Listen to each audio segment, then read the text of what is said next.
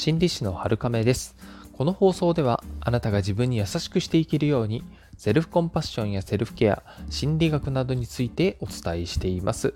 えー、今日から11月になりました。昨日はね、えー、ハロウィンだったんですけれども、セルフコンパッションデーだったということで、えー、今日はですね、えー、1日遅れですけれども、少しホラーについてお話ししていきたいかなと思います。ちなみにハロウィンなんですけれども、リスナーさんって何かイベントとかやられたんでしょうかね。なんか経済的にはね、数年前からハロウィンってすごい効果があるよって言われてるので、えー、楽しむ方も多いのかなと思うんですけれども、はい。ではですね、えー、ホラーのお話なんですけれども、ホラーに関しては嫌いだな、苦手だなっていう方も多いと思いますけれども、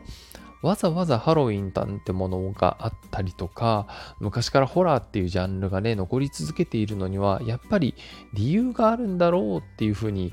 研究してくれている人たちがいるんですよね。本当ね、きっと楽しいんでしょうね、こういうのはね。うんえー、大規模な研究はあまりないので、特徴をまとめていくと、次のようなメリットが出てくるんですね。例えば、好奇心が強いとか、えー、知的な刺激を求めているとか、想像力が豊かであるとか、いい方のマゾ、まあ、良性マゾって言ったりしますけれども、いい方のマゾである。あとは判断力や想像力、知性を上げるのに役立つとか、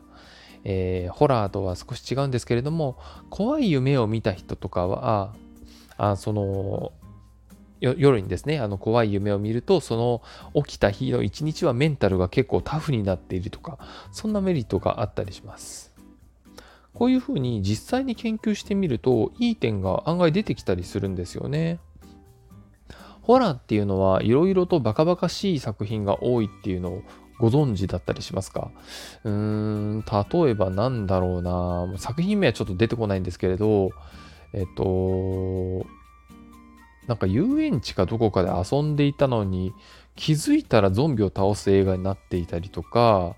うん、ゾンビがなんか水着だったりとか、まあいろいろね、あの、本当突拍子もないものがあったりするんですよね。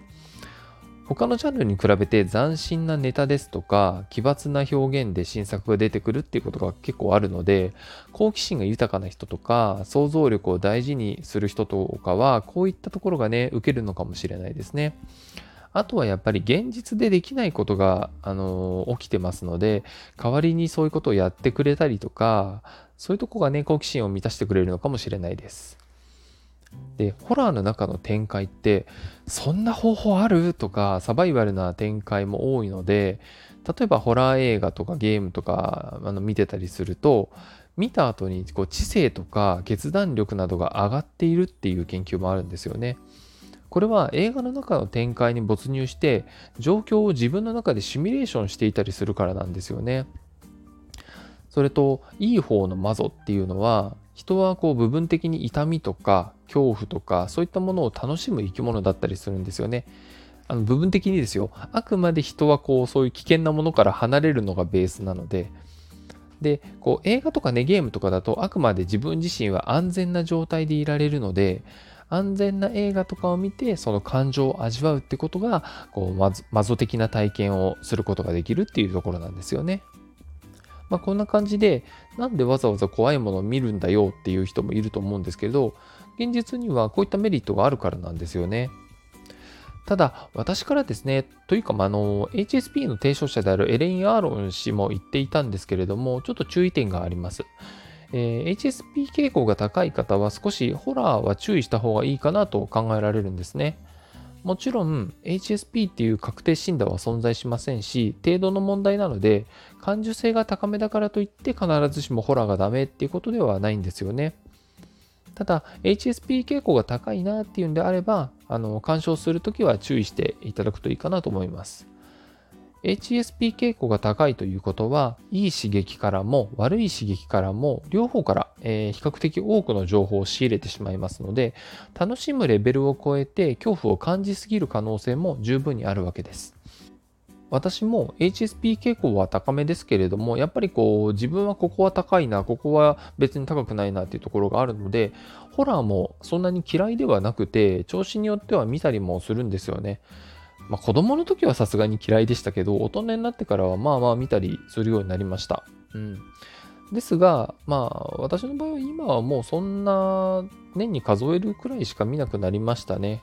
これはまあもう単純に不快なものを見たくないっていうのと、あのテレビとか映画自体を見る回数が減ったっていうのもあるかもしれないですけどね。